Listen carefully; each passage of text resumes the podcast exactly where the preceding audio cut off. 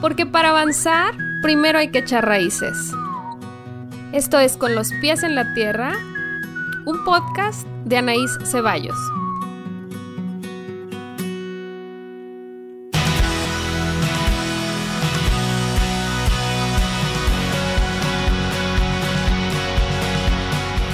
Este es el episodio número 5 de mi podcast Con los pies en la tierra. Hola, ¿cómo están? Muchísimas gracias por acompañarme una semana más. Estoy a punto de atacarme de la risa porque tengo a mi primera invitada enfrente de mí, pero a muchos kilómetros de distancia. Entonces la tengo frente a mí, pero en la pantalla. Si alguien me preguntara por qué la invité, pues le va a parecer lógico ya que la escuche, porque es una mujer que me ha acompañado en mi carrera digital, es mi madrina digital, la que me hizo animarme a hablar en público y salir en videos. Una vez me grabó bailando Gangma Style en su canal de, no sé si de YouTube o de qué era. Como muchas deben suponer, o para este momento que ya le dieron play ya saben, estoy hablando de Cici Garza, que pues se dedica a hacer ejercicio, pero para mí no es nada más una instructora de pilates. Ahorita nos va a contar de su vida y de todo. Pero le doy la bienvenida para que pueda hablar porque se está aguantando la risa. Hola, Cici. Hola, amiga. ¿Cómo estás? Bienvenida a mi episodio y a mi podcast. ¿A tu, a tu segunda casa? Digital. A mi segunda, a, mi segunda casa. digital. Porque el otro está en pausa, nos reclaman mucho, no sé si a ti, pero a mí me escriben seguido que sí, que cuándo, que sí, a qué horas. Estamos en eso, vamos a volver, no desapareceremos. Pero yo creo que eh, eh, sea en el pues Ingesu o en este podcast o en los audios del reto, como que está padre cuando echamos el chal tú y yo. Entonces, no siento que vaya a ser como o sea, como que les va a dar felicidad, creo yo, volvernos a escuchar, sea en la plataforma que sea. Claro, en el nombre que sea, formato que sea, tema serio, tema chistoso. Nosotras somos chistosas en general. No sé si la gente se dé cuenta, pero nos divertimos mucho cuando platicamos. Es correcto. A pesar del drama, ¿eh? Porque muchas veces platicamos de cosas dramáticas. Pero siempre hay algo, ¿no? Siempre hay como un, hay, hay destellos de de, de, chistosismo. Sí, chistosismo y seriedad, como que es, nuestra onda, mezclar el chistosismo con la seriedad. Y justamente cuando te invité pensamos en mil temas y no llegamos a ninguno, como siempre, eso es una constante en nuestra vida. Y ahora que ya estás aquí, quisiera que tú nos cuentes lo que quieras de ti primero, porque eso voy a hacer con mis invitadas y como tú eres mi primera invitada, Dale, platícale a la gente que te escucha conmigo y no te conoce, que seguro no hay nadie, pero por si alguien no te conociera, ¿quién eres? ¿Qué haces en este momento en tu vida terrenal? En este momento es Cici Garza tomándose una cheve frente a una gran amiga que me hubiera encantado que fuera en persona, pero pues eh, por azares del destino y del universo y de la madre naturaleza no nos es posible. Pero eh, me llamo Silvia Margarita, de hecho, pero me dicen Sisi desde muy chiquita, Sisi Garza. Y actualmente soy entrenadora, o me dedico al entrenamiento más bien, de pilates y movimiento funcional, así como pilates con baile, con también algo de acondicionamiento físico. Y ese tipo de entrenamiento lo hago eh, en línea grabo las clases o hago lives para que las personas, sean mujeres u hombres, desde casa puedan eh, mantenerse en movimiento. Y aparte, eh, soy esposa y madre de tres humanos y de una canina. ¿Y qué más? ¿Qué más? ¿Qué más? Y pues ya. Eres muy curiosa también. Yo creo, hace poco, para, para quien nos escucha que no conozca a Marcela Corral, que nosotras le decimos Mache, no, es mi no es mi comadre, pero yo me la adjudico porque como soy muy comadre sí, sí, pues también soy comadre Mache de, añadidura. Entonces, hace poco Mache sacó su libro, que pronto lo van a presentar, y, sí, sí, lo va a presentar junto con Mache. Y cuando habla de ti, que le escucho que dice que eres experta en desarrollo humano, me pongo a pensar en cómo ha cambiado tu vida a partir de que decidiste volver a leer, porque sí, sí, para quien no lo sabe, que es la mayoría de las personas, la voy a empezar a ventanear.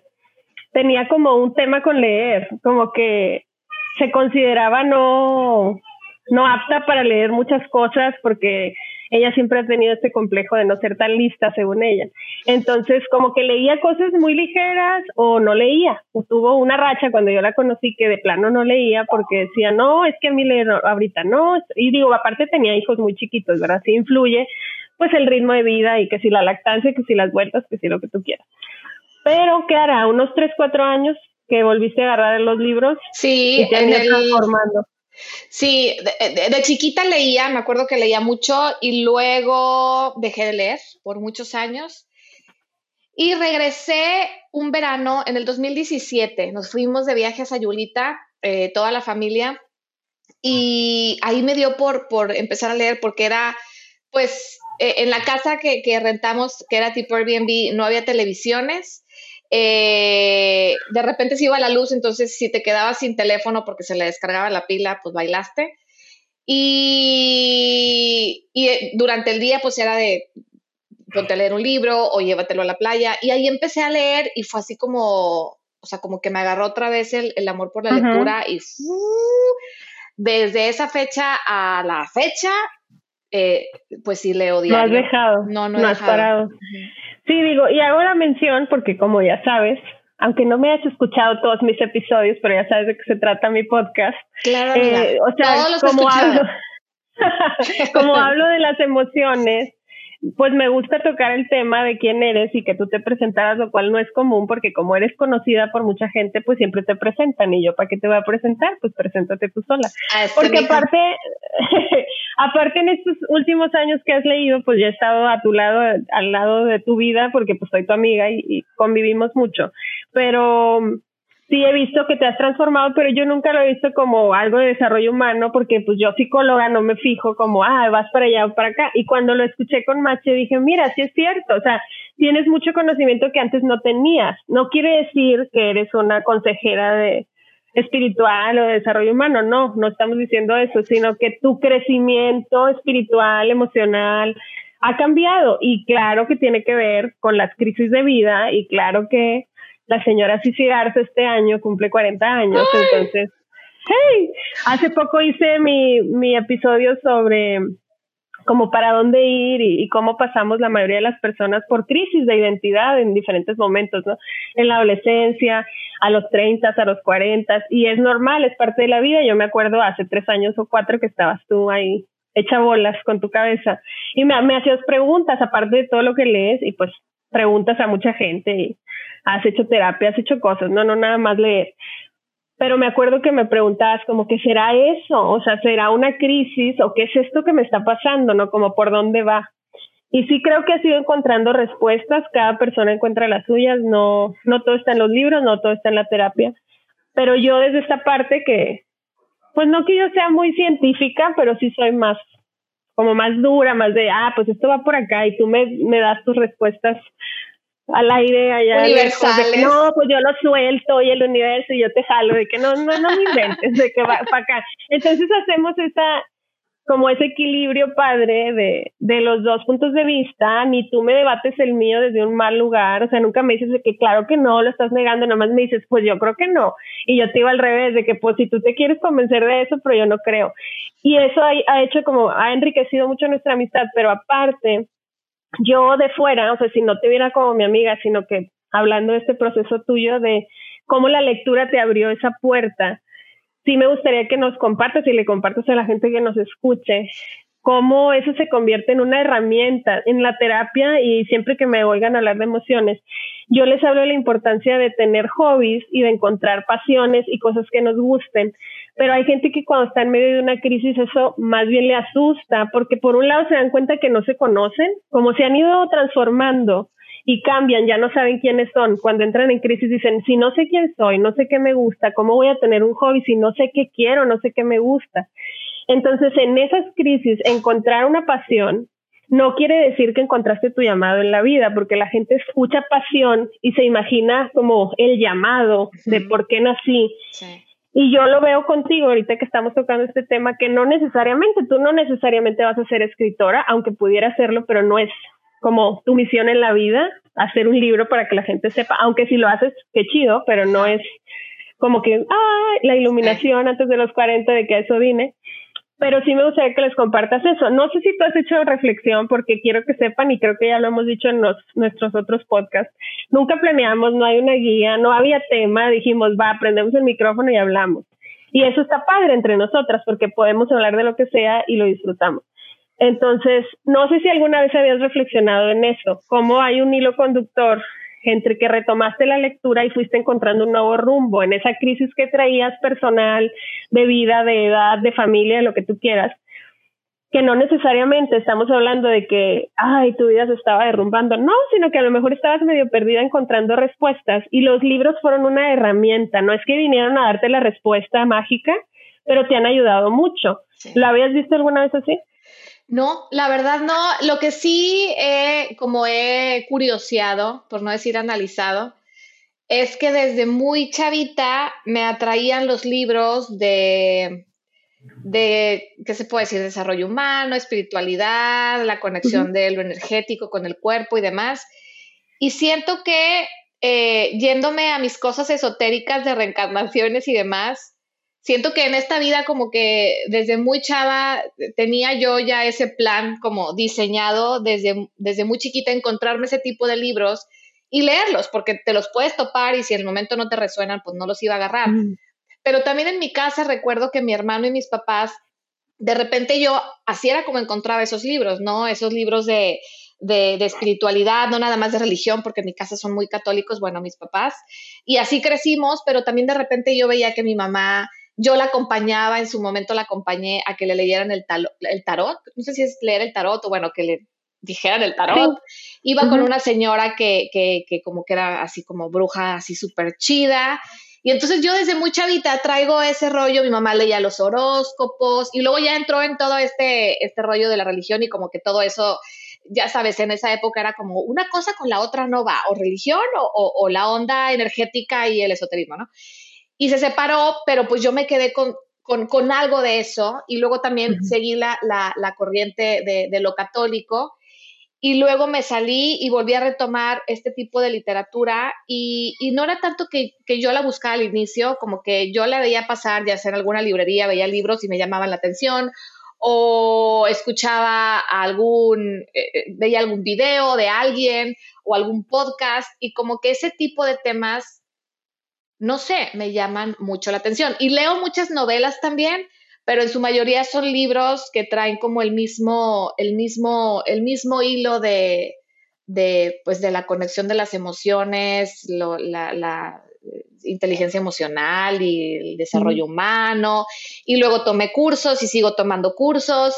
Y entonces si veo para atrás, tienes razón, hay un, hay un hilo que, que, que desde muy chava eh, ya lo traigo, como que ya traía interés yo de, todo ese rollo. De hecho, en la carrera eh, me pasó por la mente estudiar psicología, luego, luego se me pasó. Qué bueno, porque no, no es la mejor profesión para vivir. Uno luego tiene que andar haciendo otras cosas, pero, pero es, es fascinante como conocerte y conocer las posturas que hay de la mente humana. Bueno, digo, obviamente es mi pasión, por eso me dedico a lo que me dedico, pero Diste en el clavo justamente al contar que desde niña, porque yo ni siquiera te lo había preguntado por eso, era más por si te habías dado cuenta que de estos años atrás hacia acá. Pero justo tiene que ver, y ahorita que ponías el ejemplo de la religión, por ejemplo, a quienes nos crían sin religión, pues el marco de referencia es como la estructura de nuestra personalidad, es, es más dura, más científica, por así decirlo, entre comillas, y la tuya más de soltar, de entregar, de, de un ser mayor o del universo o de, vaya, todo lo que no está en ti, soltarlo.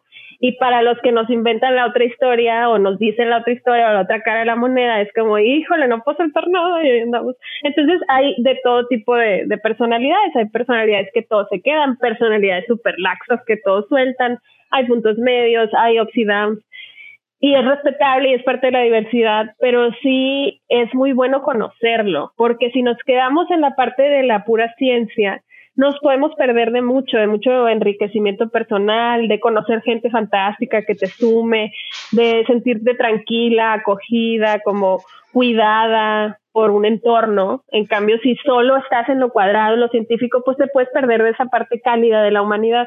Igual tú, si solo fueras todo lo entrego, todo, yo no soy responsable de nada, pues sí te pudieras ir a un extremo, no tú, sino cualquier persona, como que negar la parte científica al 100 y, y, no sé, habrá personas con un trastorno mental, una enfermedad y que lo nieguen porque dicen, no, en realidad si está hablando con alguien siento que tiene, no sé, esquizofrenia y está alucinando, ¿no? Hay como líneas delgadas que podemos cruzar para un lado o para el otro. Y por eso a mí, de repente habrá gente que le parece como que qué raro que tú seas tan amiga mía si yo soy tan distinta, o al revés, que, que me digan a mí, ¿por qué serás tan amiga de Sisi si no son tan parecidas? Porque ahorita que decías lo de la espiritualidad y, por ejemplo, lo, el tarot o los horóscopos o así, yo tengo muchos amigos que, pues no sé si decir creen en eso o experimentan, no sé cómo llamarlo, y, y que por otro lado yo no lo hago, pero no por eso desestimo mi amistad con esas personas. E incluso ves a alguien muy espiritual, sea lo que sea que haga, desde que use aceites esenciales hasta que haga yoga o medite o tarot o lo que tú quieras, y lo ves tan en paz que dices, qué padre. O sea, ¿qué, ¿qué es lo que hace esa persona para tener tanta paz? Ya lo exploras y tú decides con qué te quedas de esa parte de tu amigo que tiene tanta paz.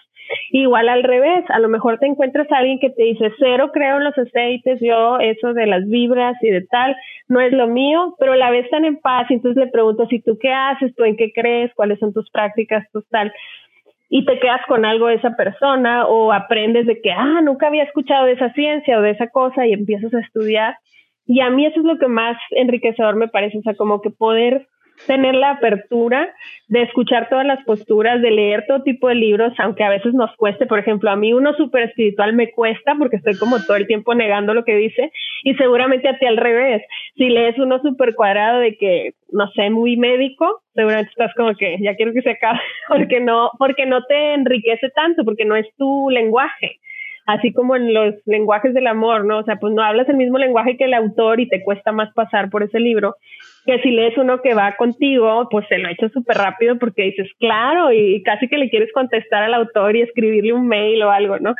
Entonces, es así y creo que por eso a la gente que nos escucha, que no sé en cuántas escuchas vamos, amiga, a lo mejor ya tenemos 100, ya siete, a lo mejor 7 porque andábamos en 5. este, pero eso es muchas veces lo que nos dicen que les gusta, como que encuentran diversidad de opciones, diversidad de temas y sobre todo que se escuchan reflejadas en nosotras. Dicen, muchas me han dicho de que quisiera, le pongo pausa y les quiero contestar o les quiero decir yo también, o sea, como que se ven reflejadas. Justo por eso, porque somos dos mujeres muy distintas en unas cosas, pero muy parecidas en otras, porque somos respetuosas con los demás, somos libres en nuestra crianza. La verdad, hacemos un gran esfuerzo, que ya ni nos parece tanto esfuerzo, pero sí es de respetar a nuestros hijos en su individualidad, como sean, lo que ellos quieran hacer, etcétera, y cuesta, sobre todo al principio, pues aguantarte las ganas de corregir, de cambiarles cosas, porque tú crees que no debería ser así. Entonces creo que también eso nos ha unido como ser diferentes, pero tener como, no sé si decir un, como un background moral parecido, como que somos no sé, buenas personas o respetuosos con los demás, como que tratamos de incluir al que sea que llegue a nuestra vida y decir, te doy chance, pásale, vamos a ver si esto funciona. Creo que somos parecidas en, en que no somos muy fans de emitir juicios. Como que eh, coincidimos en eso, coincidimos en que yo creo que es, y es parte de, de la inclusión y demás, el, el, el ver y el no emitir luego, luego un juicio o no irte luego luego por la etiqueta o por la apariencia. Y siento que en tu caso ha sido mucho por tu preparación psicológica, porque imagínate cuántos pacientes no has tenido o incluso a ti que, que, tienes tatuajes y el cabello lo has traído de varios colores, igual que yo, pero en ti a lo mejor por el rollo de dedicarte a algo de psicología, has pasado mucho este tipo de etiquetas o de juicios que te hacen de, ah, si traes tatuajes, pues no te voy a tomar en serio y no puedes ser mi psicóloga, mm. ¿no? Entonces, como has estado de ese lado, has aprendido que nada que ver. Y yo igual, el, el, el, los juicios que, que, que, han emitido sobre mí o que yo he emitido sobre otras personas, pues como que con el paso del tiempo te vas dando cuenta que, pues que no, que, que va mucho más allá de lo que ven los ojos del cuerpo. Y, y pasa algo gracioso, que digo, siempre vamos a conocer gente que nos saque de nuestra zona y que nos cueste mucho no juzgar. Eh, ahorita digo, no vamos a entrar en tema COVID, pero hay, esta es como poner en bandeja de plata para juzgar, ¿no? Que es el que sale, que es el que no sale, que es el exagerado, que es el que cree, que es... Y es, nos despierta, como nos pone a prueba nuestra base de no juzgamos. ¿Por qué? Porque yo sí siento como que, híjole, qué difícil no juzgar a tal persona, pues me tengo que ir a mi marco de referencia en mi caso psicológico y decir, a ver, esa persona lo está haciendo porque eso es lo que puede hacer según tal, tal, tal, y aunque no la justifique y no me parezca correcto lo que hace desde mi punto de vista personal, mi punto de vista profesional, me ha enseñado a respetar, no lo justifico y sí lo repruebo como persona, pero como mujer en general y como psicóloga no, entonces ni modo, no digo nada, no ando desprestigiando gente ni evidenciando ni nada porque no va conmigo como como persona, ¿no? O sea, es un valor que yo tengo de yo que voy a meter a a andar evidenciando gente que hace algo que para mí no está bien, pues muy ellos, ¿no? Pero ese es mi marco, estoy segura y ahorita nos dirás que si a ti te pasa lo mismo y dices, híjole, esta que exagerada que no sale, o ay, esta porque se fue a la playa, o ay, esta no sé qué, si te descubres en eso, seguramente tú haces tu ejercicio espiritual, supongo, porque no eres tan racional como yo en, esos, en esas cosas de decir, no, pues bueno, si cada quien o no sé, y a final de cuentas estamos haciendo lo mismo, nada más cada quien acomodándolo en su cajoncito, ¿no? Así es, totalmente bueno, de acuerdo. Eh, yo, yo cuando veo algo y, y, la mente, pues para eso está hecha y, obviamente tú sabes que el, que el, cerebro, bueno, no el cerebro, la mente está hecha para pensar, ¿no? Es pensamiento tras pensamiento tras pensamiento y es imposible que veas algo y no llegue un pensamiento porque es como por, por, por, por, por sí, automáticamente llega, ya sea un juicio o lo que sea. Y entonces hay, hay algunas situaciones que me, que me prenden más que otras. Y, y, es, es, exactamente lo mismo de que dijiste, pero yo lo digo en otras palabras y no necesariamente esa manera espiritual o a manera energética. Es como si yo veo algo es porque esto me está molestando a mí y a la otra persona no le está molestando. Resuena en mí por algo. Y yo lo, yo lo llamo creencias y creo que eh, también en psicología pues lo pueden llamar como, por eso no sé si es como muy común que cuando vas con un psicólogo, como que sí se ven algunas terapias como hacia atrás, hacia a ver qué pasó cuando eras niño, de dónde viene toda esta raíz. Sí, para entender. Exacto, y es exactamente lo mismo, acá les llamo creencias o, le, o eh, culpas o whatever. marcos de referencia. Ajá, ¿qué es lo que me conecta con, con eso que estoy viendo? Es algo que, que yo ya traigo en un archivero atrás guardado y veo una situación, veo una pelota gris y la pelota gris me hace enojar. Entonces me voy a mi archivero y es que cuando tenía cinco años alguien me dio un balonazo con una pelota gris y me dijo que era una mensa. Y a mí se me olvidó, entonces yo cada vez que veo una pelota gris es como, ¡ah! Y a ti tú ves la pelota gris y dices, a mí me vale más la pelota gris, ¿verdad? Que sea gris, rosa, azul, whatever. Y entonces sí, sí le meto yo mucha parte como la, la que tú le metes, como de racionalizar o de analizar, donde yo le meto o donde entra mi parte como espiritual y guara y hari hari y así, es cuando de plano no encuentro de dónde viene la creencia. De que no lo entiendo. O sea, no, lo entiendo y sigue y sigue y sigue y ahí es donde yo suelto. Y digo, mira, vato, o sea, así le digo a mi yo divino, o mira, vato. Mi marido le dice, mi marido le dice el buen vato. El buen vato, así es de que, mira, buen bata, buena bata, no tengo idea, no sé para dónde va la bola, la pinche bola gris que me está haciendo mal.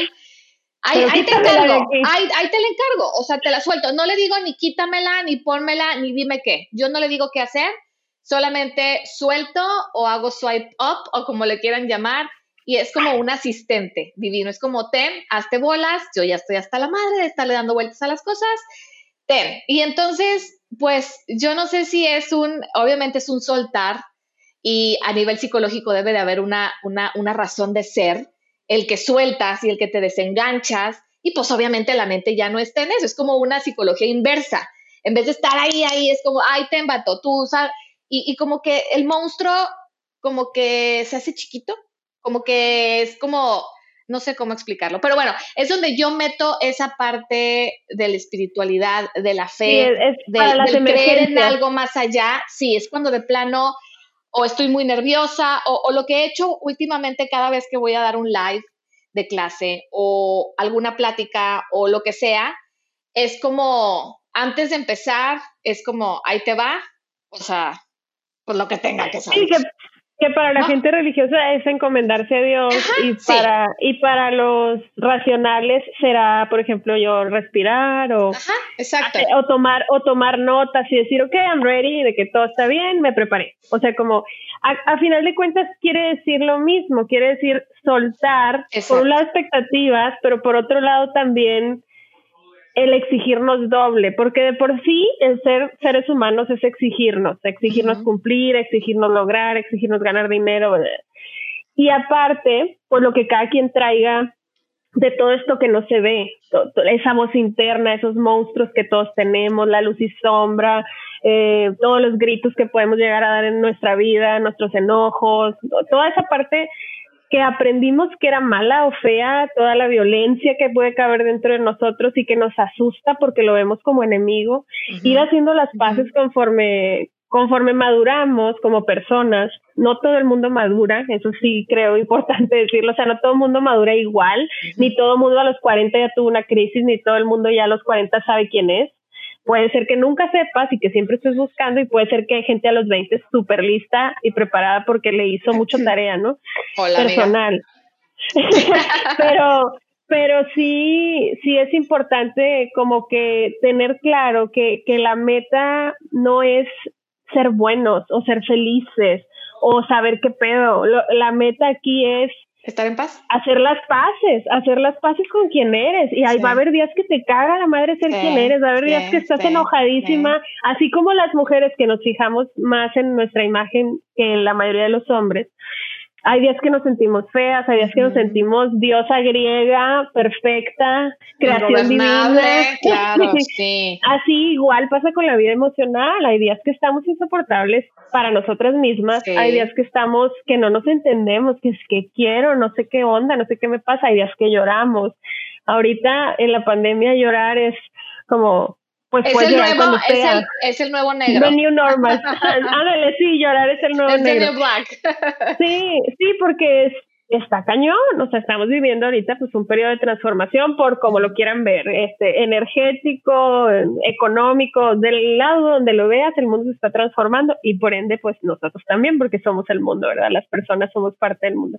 Entonces, justo ahorita que estamos tocando este tema de, de, la transformación, el crecimiento, sí me parece importante y también por eso me parece muy válido invitarte, invitarte como primera persona que invito, porque no tienes que pensar como yo para escucharme, ni tienes que pensar como yo para crecer, ni tienes que pensar como yo para sacarle provecho a la psicología y a tus emociones. Pero sí te invito, y supongo que sí, sí también, a que hagas las paces con tu oscuridad, con tus días malos, con todo lo malo que te pueda pasar, porque más que ser malo es, y así como dice esa frase que a la gente le podrá caer mal, pero no es bueno ni es malo, nada más es, así es, la vida. Es neutro.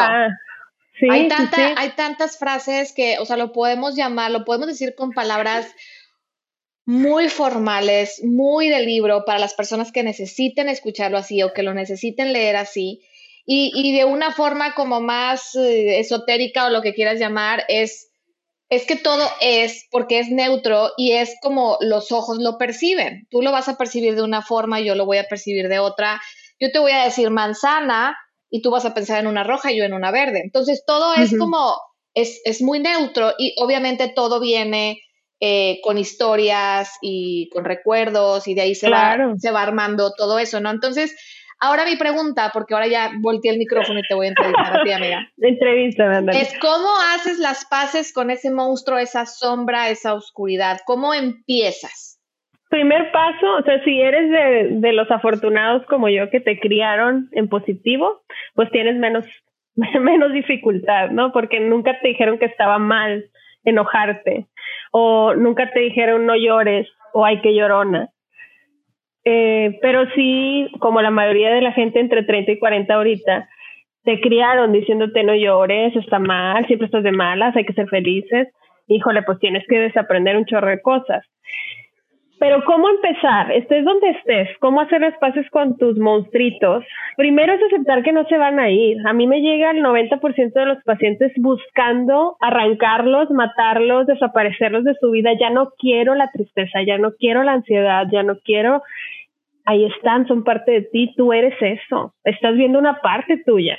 No estás viendo un monstruo, porque el monstruo no vino y se metió a tu cuerpo, el monstruo eres tú. Está representado en ansiedad, en estrés, en depresión, en llanto, en risa, pero eres tú. Todo eso malo que te pasa, todo eso malo que piensas, toda esa oscuridad, esas etapas, es parte de quien eres y no está mal. Para la mayoría, y siempre hablaré de esa película porque no hay mejor ejemplo, pero ahí está intensamente, ¿Qué pasaba con tristeza? Era necesaria. O sea, no, nunca el mensaje en la película fue tire a la tristeza por la borda y desaparezca. No, necesitamos de todas nuestras emociones. Entonces, ¿cómo haces las cosas con los monstruos? Aceptándolos, aceptando que son parte de ti.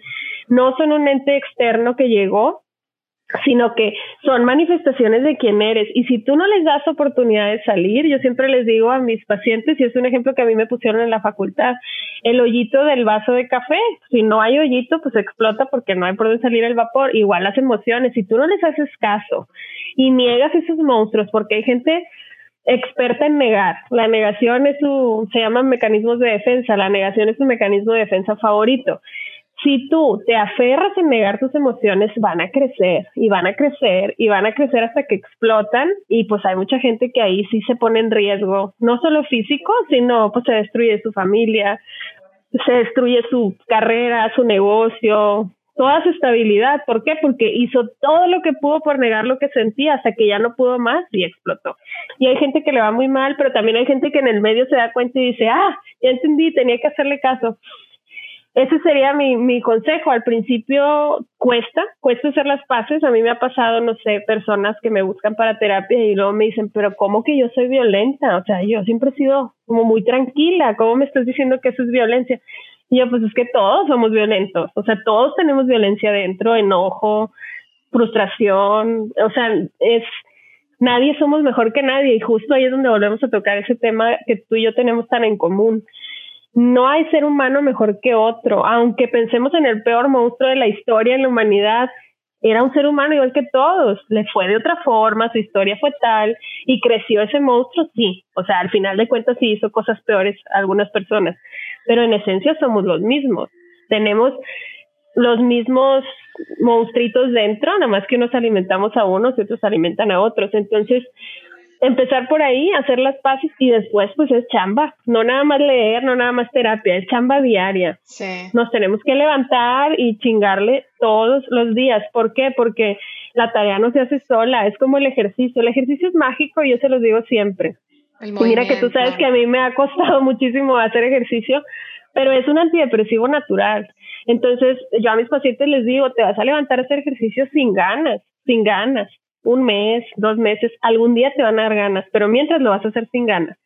¿Por qué? Porque eso te, te salva, te saca a flote. Ya después vamos viendo cómo acomodamos los monstruos, pero al principio es hacer la tarea y, y es un compromiso personal, no se le puede obligar a nadie, por eso la disposición es necesaria. Si tú ves a alguien súper emproblemado, no sirve de nada que le digas, oye, te veo muy mal.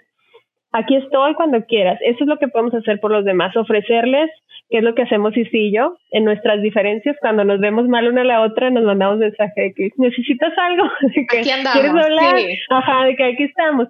Y ya sabemos los dos, ¿no? Que, que, contamos una con la otra y ya nos desahogamos y decimos, pero eso es lo que podemos hacer por los demás y por ti misma, pues escuchar el monstruo que despierte cada día y, y cada quien tenemos tendencias, ¿no? Unos hacia un lado, otros hacia otros, pero en realidad es un trabajo que no termina y no hay un fin. El fin es sentirse bien, sí, pero pues no se puede sentirse bien todo el tiempo.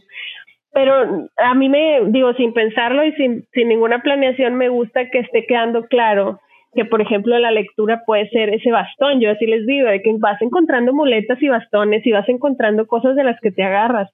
Las amistades también lo son, la familia para mucha gente es un pilar súper importante. Entonces, darse cuenta cómo desde la ciencia o desde la espiritualidad o desde el estudio, que también es una forma a veces de evadir la gente que somos muy ñoñas, pues preferimos estar estudiando todo el tiempo que estar viviendo, ¿no? Porque ay, mejor me pongo a estudiar porque no tengo ganas ahorita de enterarme de lo demás. Se vale, nada más de repente hacer como un chequeo de que, oye, me estoy pasando por algún lado, porque a ti seguramente te pasa con los libros, que si por ti fuera te lees 20 en un día y que el mundo siga sin ti. ¿O no te ha pasado? Fíjate que no. No, yo, yo mi rollo es eh, mis, mis refugios o mis falsos refugios, yo les llamo falsos refugios, son el celular, o sea, son las redes. Es el, porque mi, mi complejo o el rollo que traigo desde muy chica es como la falta de atención. Entonces quiero atención y quiero que me vean. Y entonces mi, mi, mi rollo, mi debilidad o mi punto débil o mi talón de Aquiles o mi falso refugio es como ver si, si sigo vigente, ¿no? Hacia los demás. Y los libros para mí son una especie como de, ah, no sé cómo llamarle, como de... Si, ¿Bálsamo? Si, el, si el teléfono o las redes o, o, todo este rollo es un espejismo, los espejos, los espejos, los, los libros son para mí como, como, como ese, pues no sé, ese, ese despertador de, a ver, enfócate en algo solo para ti, solo para ti, ponte a leer esto, lo que estás leyendo solamente va a entrar en tu mente, no lo vas a estar leyendo a nadie externamente, es para ti. Entonces, eh, como cuando dices ahorita que es chingarle todos los días, yo me obligo, no que me obligue a leer porque me gusta leer, no, no, pero, sí, me, sí me jalo a hacer esas cosas que son solo para mí y no son nada más estar mostrando y mostrando y mostrando. Porque si no, imagínate, de 15 historias que hacía en Instagram, hiciera mil, ¿verdad? Entonces, ahí la llevamos. Y, y pues sí. Pero fíjate que ahorita que dices eso, no, no, no soy tu terapeuta ni te puedo hacer interpretaciones, pero a lo mejor es tu regalo de 40 años. El decirte que... no, no, no, sino que yo ahorita que estás diciendo esto, te escucho y digo, bueno, a lo mejor es que estás muy identificada con esto. Tú sigues creyendo que buscas validación y sigues creyendo que lo haces por eso, pero siento que a lo mejor es algo automático que no te has detenido a pensar que ya no necesitas. O sea, a lo mejor te vale madre ya la validación, la has tenido y digo, no porque seas mi amiga, pero pues que nos escuche y aunque no te conozcan, van a tus redes y pueden darse cuenta que eres exitosa en tu trabajo, la gente te conoce, siempre te reconoce en tu trabajo, todo lo que haces es exitoso en, en la medida de lo posible. No estoy diciendo que eres el fenómeno de las redes, pero bueno, eres una mujer con éxito en lo que haces. Validación has tenido, y tú sigues creyendo que la buscas, pero yo creo que ni siquiera tanto, o sea, yo creo que ya no eres esa, pero tú sigues creyendo que sí, porque sigues forzándote a leer o digo, como dices, no forzando de que lo padezcas, pero como obligándote a chingarle de esa forma y a lo mejor no te has detenido a pensar que ya funcionó, que ya no eres esa que, que era tan insegura, que ya no te crees tan no inteligente o que ya no crees que tienes que ser chistosa, si te fijas, hoy casi no hemos hecho chistes. Este, o sea, y lo, digo porque muchas veces hacemos chistes por inseguridad, ¿no? Como que, ay, para ser chistoso. Eh, sí, sí, yo hacemos chistes. Yo hablo muy mal inglés porque hace mucho que no practico, entonces soy buena, sí le entiendo, pero lo pronuncio muy mal. Entonces hacemos chistes hablando mal en inglés, ¿no? Como ah, que según nosotras en bloggers que hablan perfecto, pero hablamos muy mal ah. la pronunciación. Entonces, justo, ya no necesitas ser tan chistosa, ya no necesitas likes, seguidores, eh, patrocinios, éxitos en la vida. Los tienes a veces o no, pero ya no te frustra tanto, ya no te causa tanta ansiedad y a lo mejor ni te has dado cuenta. ¿Por qué? Porque estás súper entrenada ahorita a chingarle, chingarle, chingarle. O sea, estás muy ocupada creciendo como persona, lo cual está fantástico pero a lo mejor un día de estos puedes decir, ay, sí es cierto, o sea, puedo soltar esa creencia de mí, ya no soy esa que se cree poca cosa. A mí eso me pasó, no, no recuerdo cuándo me di cuenta, pero llegó un momento, yo creo que ha de ser últimamente cuando empecé a subir videos, la verdad no sé, porque yo era muy insegura de hablar en público y sobre todo, o sea, mi voz no me gustaba, como que decía yo, ¿cómo voy a hacer un podcast yo sola? Y luego ahora me escriben de que, ay, me relaja tu voz y yo, neta, qué raro. Pero al, obvio digo, gracias, ¿verdad? No les digo, ay, a poco pero es un ejercicio que te digo, de repente te sorprende el ya no soy esa, o sea, a mí ya no me da inseguridad subir mis videos y te he platicado, mm, para quien no sabe, yo no subía videos y ahora con la pandemia lo empecé a hacer, pero yo pongo el celular, no tengo un guion, le pico, lo acabo y le doy subir. Bueno, ahora ya me está ayudando Carla con la cortinillita porque eso no lo sé poner yo, pero es todo lo que hago. O sea, yo no ni lo vuelvo a ver el video, no lo analizo. Igual el podcast, yo le pico, se lo mando, le ponen la música y lo subo. Nunca me vuelvo a ir. Y eso me ayuda mucho, pero no nada más de que me ayuda para sentirme segura, sino que ya soy segura y yo no sabía. O sea, me di cuenta que segura de mí cuando lo empecé a hacer y neta no me da ansiedad, no me da nervio, no digo, ay, les irá a gustar. Claro, cuando la gente le da like o me comenta, digo, ah, qué padre, qué chido que les guste, qué padre compartir mi trabajo, porque antes no lo hacía así como formalmente pero ya me descubrí segura, ya me descubrí madura, ya soy señora y no me he dado cuenta, también me he dado cuenta de eso. O sea, como que eres joven un día y al otro eres una señora que hace cosas y, y no te diste cuenta del cambio. Todo eso lo comparto porque es parte, y yo les digo a mis pacientes, eso es un regalo de, de esta época. Las profesiones han cambiado mucho, los psicólogos ya podemos compartir nuestra vida personal y ya no es mal visto. Antes era súper antiético, tú no podías hablar de ti misma solo escuchabas. Y ahora sí se puede y les ayuda mucho. Entonces, no que yo esté haciendo este podcast para ayudar, la gente se ayuda sola, pero sí me gusta exponerlo y sí me gusta por eso señalártelo, te digo, aunque no sea tu terapeuta, pero yo te estaba escuchando ahorita y digo, pues es que ya no eres esa, nada más que tú crees que eres esa. No sé si, ahorita que te lo digo te haga sentido. Sí me hace sentido, fíjate, yo siento que a lo mejor estoy muy, eh, e-, esa creencia la traigo muy arraigada y como que no me suelto de ella. Pero sí reconozco y siento que no nada más soy yo, es toda nuestra generación y todos los tiempos actuales, estamos pegados a un celular. Y mi rollo es, eh, es sí, el, el, ver el impacto que tienen mis historias o lo que sea, pero a veces es nada más desbloquear el teléfono por inercia. Y entonces antes como que me daba el trauma y escuchaba podcast y de hecho tengo un libro ahí pendiente que es eh, cómo el teléfono te está cambiando la vida y demás y antes como que medio me traumaba. Y ahorita estoy en una posición en la que digo, pues yo decido si me traumo, yo decido si me afecta, yo decido si me quita la paz el estar desbloqueando cuántas veces el teléfono al día, pero luego ahorita ya hay como hay mucha literatura de el slowdown, el deja el teléfono, y, es como muy, es romantizar esa idea, esa nostalgia de los años 90, inicios de los 2000, cuando no había tanto uso de teléfono y era, ¿te acuerdas que éramos felices y no lo sabíamos? La típica frase que traen ahorita. Y ahorita es como estar en el presente, pero estar añorando el pasado en, esa, en, ese, eh, eh, eh, en ese tema, hasta que dije, a ver, o sea, el caso del ser humano es no estar a gusto con el presente. Siempre quiere estar o en el pasado o en el futuro. Basta. Así que eh, sí, sí tengo muy consciente el, uso del teléfono, el exceso de uso del teléfono, pero siento que ya reconocerlo y saber qué está pasando ya es como un gran paso y ya puedo aplicar mi conciencia y respirar hondo antes de agarrar el teléfono por inercia y prenderlo es como, a ver, realmente necesito ver qué, WhatsApp, o sea, no necesito nada, lo dejo y agarro mi libro, o lo dejo y me voy a jugar uno con los huercos, o lo dejo y me voy a la hamaca a ver los bambús y a sacarme un moco.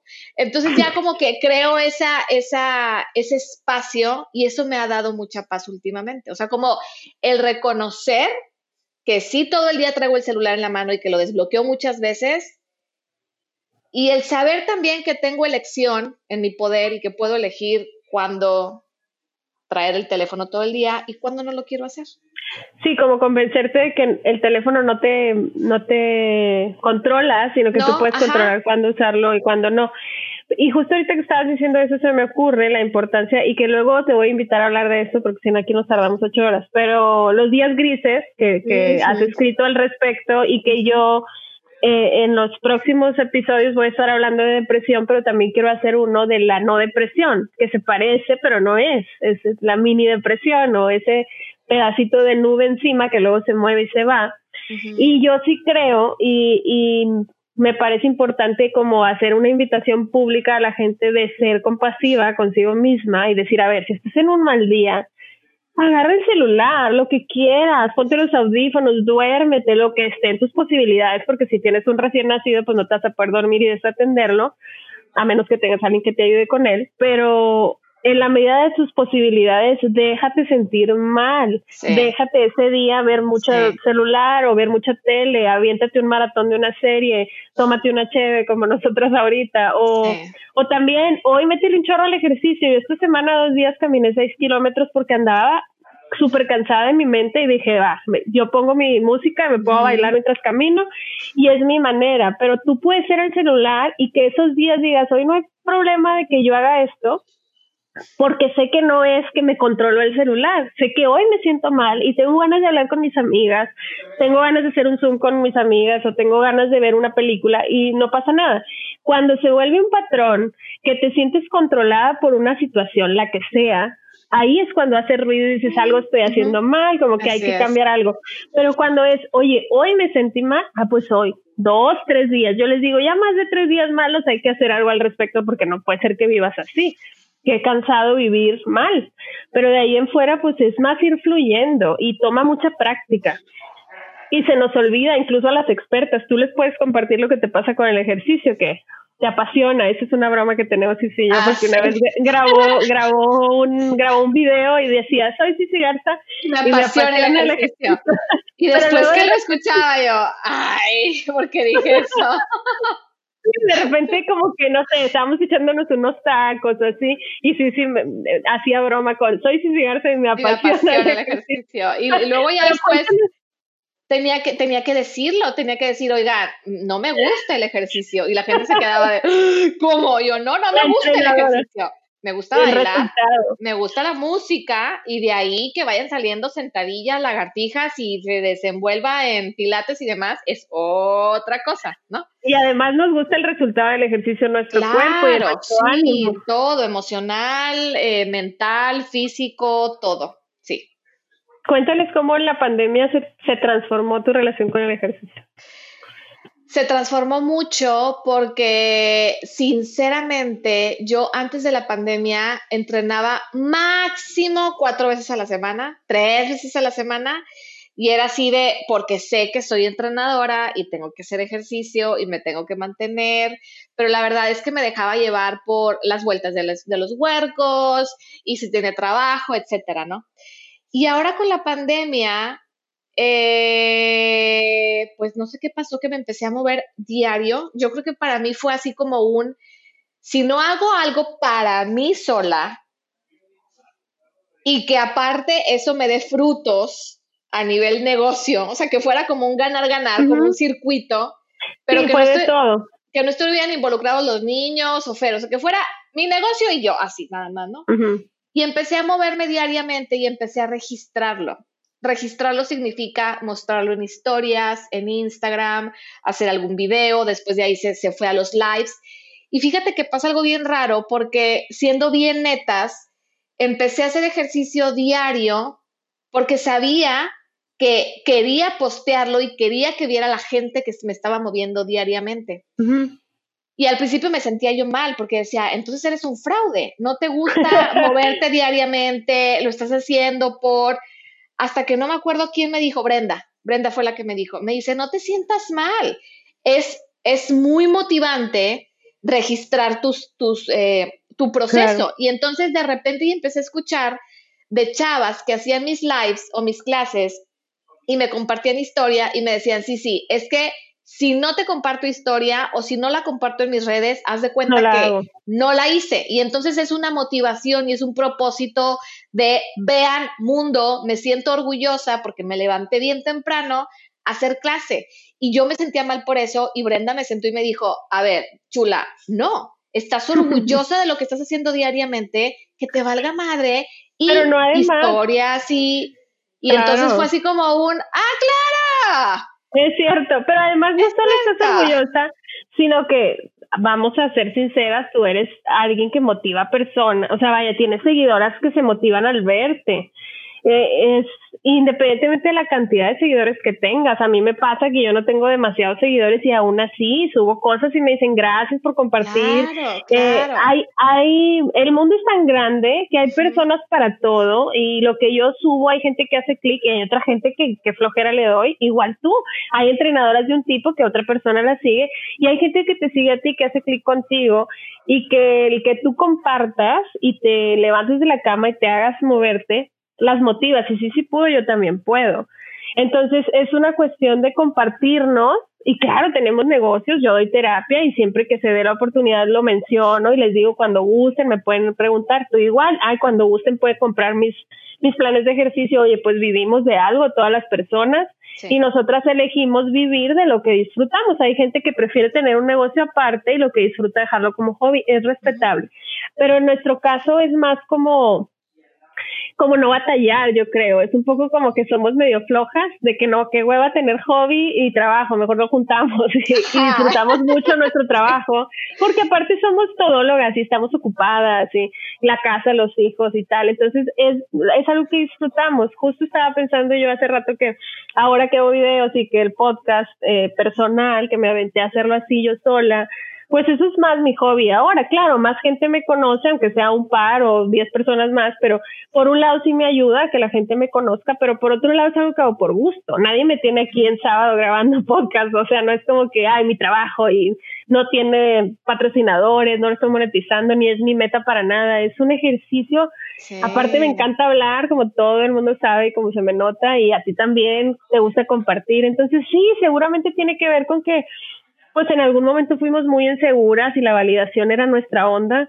Ahora todavía nos gusta que nos validen, pero ya no lo hacemos solo por eso. Entonces es un ganar-ganar. Compartimos, crecemos y aparte pues generamos algún ingreso cuando se puede, ¿no? Pero y está y está bien, porque luego también eh, de repente puede llegar en, mí personalmente que estoy en este camino como o intento de camino como espiritual y del desapego y demás, el de repente el decir, híjole, todavía estoy muy apegada a, a las redes, a publicar, a decir, y entonces llega ese diablito y te dice, sí, lo estás haciendo muy mal. Ser espiritual, ¿eh? Deberías de irte a una montaña y cerrar todas tus redes y que nadie te vea porque ahí sí vas a ser...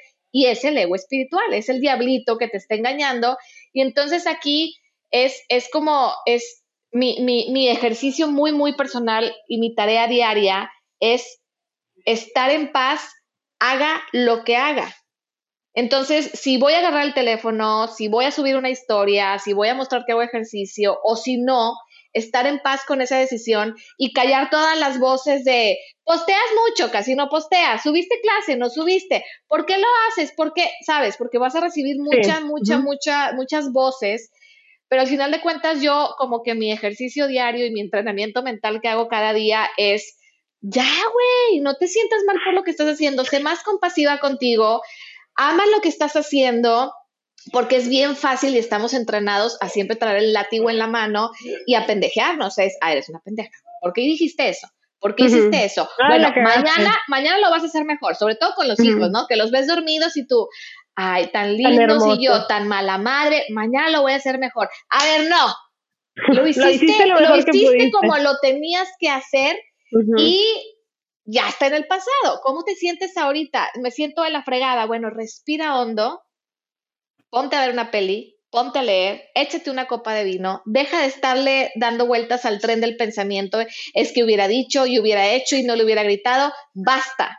Ahorita y ya cuando se llegue otro momento que estés con los niños, respiras hondo y ves cómo salen las cosas. Pero es ese constante, y creo que es más en las mujeres que en los hombres a nivel como cultural, ese, esa culpa y ese siempre traer como ese por mi culpa, por mi culpa, ¿no? Sí, pues eh, tiene que ver, como dices, cultural. Los hombres también se, se martirizan pero con otras cosas y se reclaman otras cosas. Ajá. Ajá, son más interna la cosa. Pero ahorita que estabas diciendo que ahorita tu meta es tener paz, yo creo que es bien importante tener paz también en los momentos difíciles y se me ocurrió el yoga. Yo soy muy fan del yoga, aunque no sea tan experta ni lo haga tanto, pero me encanta porque es así, así te ponen en una postura y, te duele.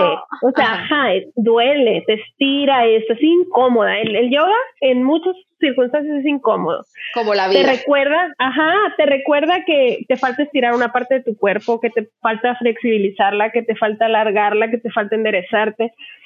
Y la instrucción del yoga es quédate ahí. No te dicen si no te sale, quítala, no. A menos que sea un dolor intenso, si te hacen una modificación. Pero si te dicen, aguantes la incomodidad, sí, dale, te quedas. Cinco respiraciones y estás tu hijo de la chingada con el maestro, así como que ya quítame de esto, ¿no? Y, y me duele el hombro y, ya, y es, aguántate. Así es la vida. Entonces, hacer las paces incluso cuando te sientas mal. Llorar y decir, puta madre, me siento muy mal hoy. Mañana a lo mejor me voy a sentir feliz pero hoy no me voy a, no sé, echar 10 cheves para sentirme feliz y que se me olvide que estaba triste. No, mamacita, usted se siente mal, ándele, siéntase mal. Es así como enfrentarlo. Y para eso estamos los psicólogos y muchas corrientes de guías espirituales, de lo que cada quien decida. Te sientes muy mal y no puedes con eso, vienes con nosotros. Nosotros te vamos a acompañar, porque no es que te resolvemos la vida, es saber con qué no puedes, esto y esto. Te lo organizamos, te damos opciones, vas a poder algún día. No quiere decir que nosotros somos magos, quiere decir que te enseñamos cómo, te acompañamos en el camino. Entonces, a mí me gustaría que se quedaran con eso, con, con que sí se puede estar en paz, sí se puede estar tranquilas, crecer, hacer las paces con quienes somos, pero no siempre se va a sentir bien. o sea, el, hablar de que somos personas en paz no quiere decir que somos mejores o que no batallamos. Quiere decir que hicimos las paces con lo bueno y lo malo. Con lo que estás sintiendo. Ajá, sí. Ahorita hace ratito que, que, decías lo de eso eres, eres, eres eh, todos esos monstruos. Yo, yo, yo lo aplico un poco distinto y, y me veo como, como ese, es como un, ¿cómo le llaman en, en inglés? Es eh, como base, basil o un, como un, sí, como un bowl, como un contenedor. Un contenedor, eso. Y el contenedor no tiene nada dentro. El contenedor es, sí, ¿no? Entonces el, contenedor recibe, recibe pensamientos, recibe emociones, pero no son parte del contenedor, ¿no? Van a salir, van a regresar. Entonces, el, ayer se cayó la chiquita, mi, la más chiquita, Ava, se cayó y se fue de boca y se le abrió el labio y le sangró la nariz y demás. Y hoy en la mañana despertó como pues muy molesta, ¿no? Con, con el labio muy inflamado y andaba enojada y jugando videojuegos con el hermano y le hablaba muy mal a Jos, y Jos dejó de jugar con ella y dijo, ah, va, es que estás muy molesta. Y entonces eh, así andaba, ¿no? Y, y entonces de repente eh, le empezó a doler la cabeza y luego le di algo de, de comer de piña y vomitó y tipo pálida y luego ya se sentía bien y luego otra vez le daba algo de comer y otra vez la panza y ya sabes cómo soy yo, ¿no? Yo luego, luego me fui así a mi diccionario mental eh, físico emocional, y yo, a ver, no trae temperatura, eh, ¿qué comió? Pues no, no ha comido nada como que le pueda caer mal, le empezó a doler la cabeza y empecé a hablar con ella, tiene cinco años. Y yo, Ava, ¿cómo te sientes ahorita? Ah, es que estoy muy incómoda por la, boca y, y estás, ¿qué, ¿qué sientes? ¿Que estás enojada? Y se quedaba así con su carita de como de, sí, estoy molesta. Y entonces lo que me salió decirle, pero es muy raro porque como que a ninguno de mis hijos se lo había dicho, y me salió decirle, Ava, no eres este enojo te sientes enojada, te sientes molesta, pero esto no eres. Y entonces nada más se quedaba calladita y yo, ¿quieres un abrazo? Sí, y ya la abracé y yo, bueno, no eres enojo, no eres molestia, eres. Y ahorita te sientes así, son, son emociones, pero se van a ir. Pues para no hacerte el cuento largo, pues ya, anda como sin nada. O sea, se le quitó un lapso de una hora, que para mí, yo creo mucho en eso, o sea, somatizó todo ese enojo y estoy casi segura que ella sola se reprochó porque ella sola fue un accidente que, estaba saltando y, se, cayó, solita.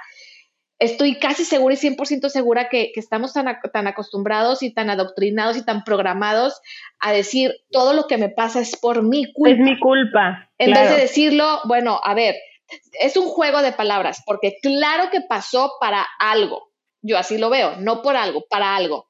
Para algo se cayó, para algo, para algo.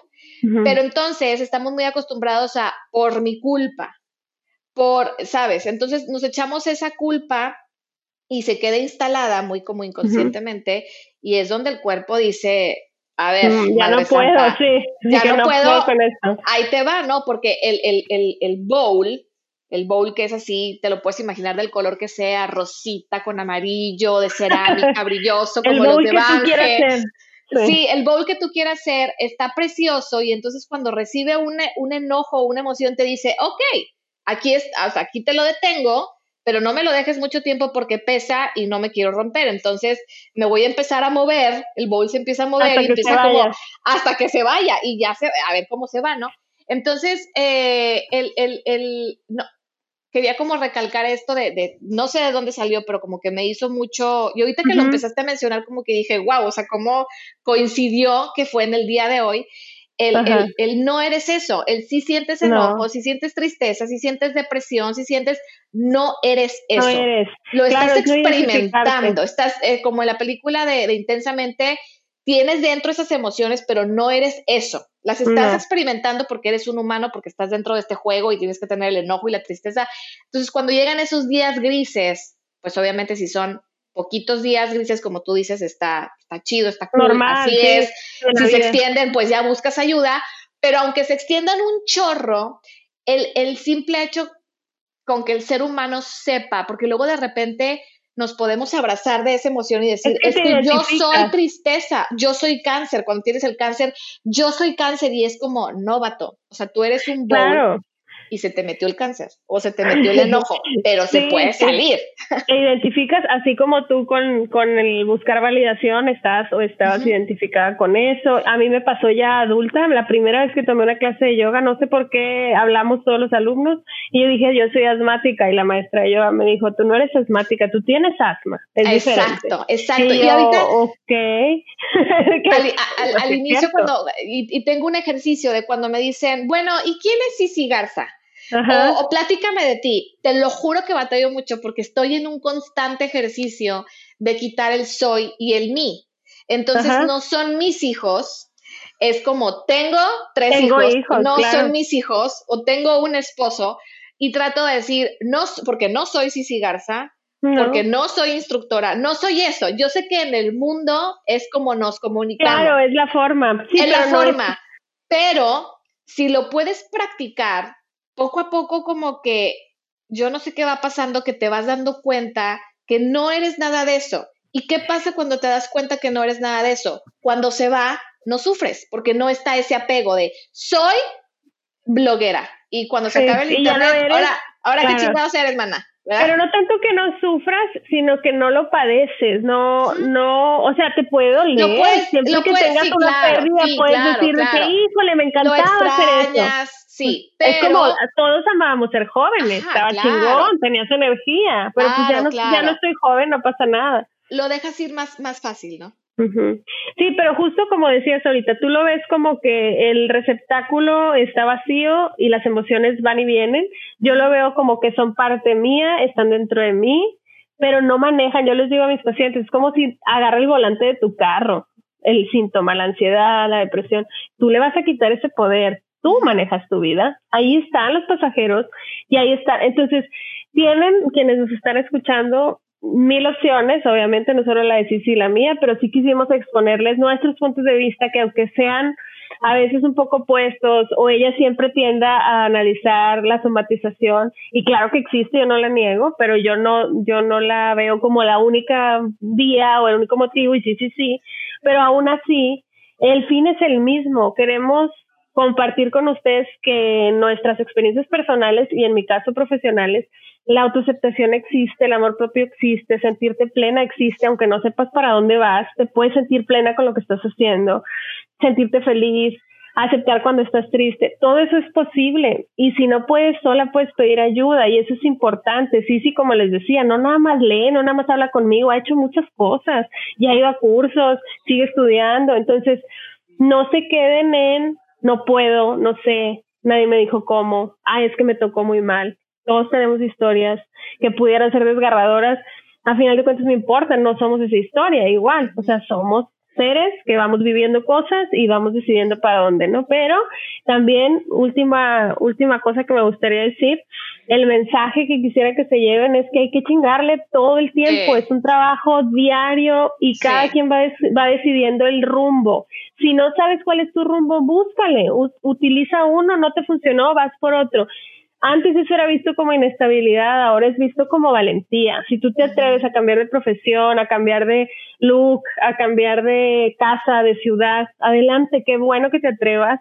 La vida es una, el presente es uno, y si crees en la reencarnación como la señora presente, pues no la vas a sentir, no la vas a sentir como varias. Tú vas a vivir cada experiencia de ah, vida como, como presente. Es lo que importa. Entonces tú date la oportunidad pero recuerda que tienes que trabajar. Nadie va a hacer la tarea por ti. No sé qué nos quieras decir, si antes de despedirnos. Ay, amiga, pues es que podríamos, podríamos hablar horas y horas y horas, pero yo espero que me sigas invitando este, a más episodios para más pláticas de este tipo. Y, y, me encanta, me encanta porque aunque es bien raro, porque es como si habláramos eh, tú en francés y yo en alemán, pero nos entendemos a la perfección, porque es exactamente el mismo lenguaje, pero hablado de diferentes maneras. Y aparte nos entendemos muy bien y, lo que me encanta es que no hay juicio. O sea, no, no me ves como a pinche loca que cree en la reencarnación y yo no te veo como a la pinche cuadrada que no cree en la reencarnación. Entonces, ya llegamos a un punto en medio en que cuando chateamos o hablamos y vemos que, que, que, ando yo así como tristona o tú, ya no es como que ya no queremos arreglar el problema de que deberías de hacer esto y esto y esto y es como que, ¿qué hago? Aquí estoy, sí. Le llevo una plantita, le doy un abrazo, le doy una cheve o qué quiere. Así. sí, así, así somos. Muchas gracias por aceptar ser mi primera invitada. Pronto volveremos con Ingesu. No se nos... No se nos desespere, la voy a convencer. pero, pero, lo siento, pero pues Ingesu va a regresar cuando te pueda ver en persona, mana. Ya ven, ven porque no ha vuelto, pero bueno. Va, va a ser con tapabocas, en un área muy esterilizada pero va a va a volver, sí, sí va a volver. Muchas gracias, gracias a todas las que nos escuchan. Si les gusta, pues lo comparten y hablan bien de nosotras. Y si les caemos gordas, gracias por escucharnos hasta el final también. Muchísimas gracias. Nos vemos la próxima semana. Bye bye. Bye.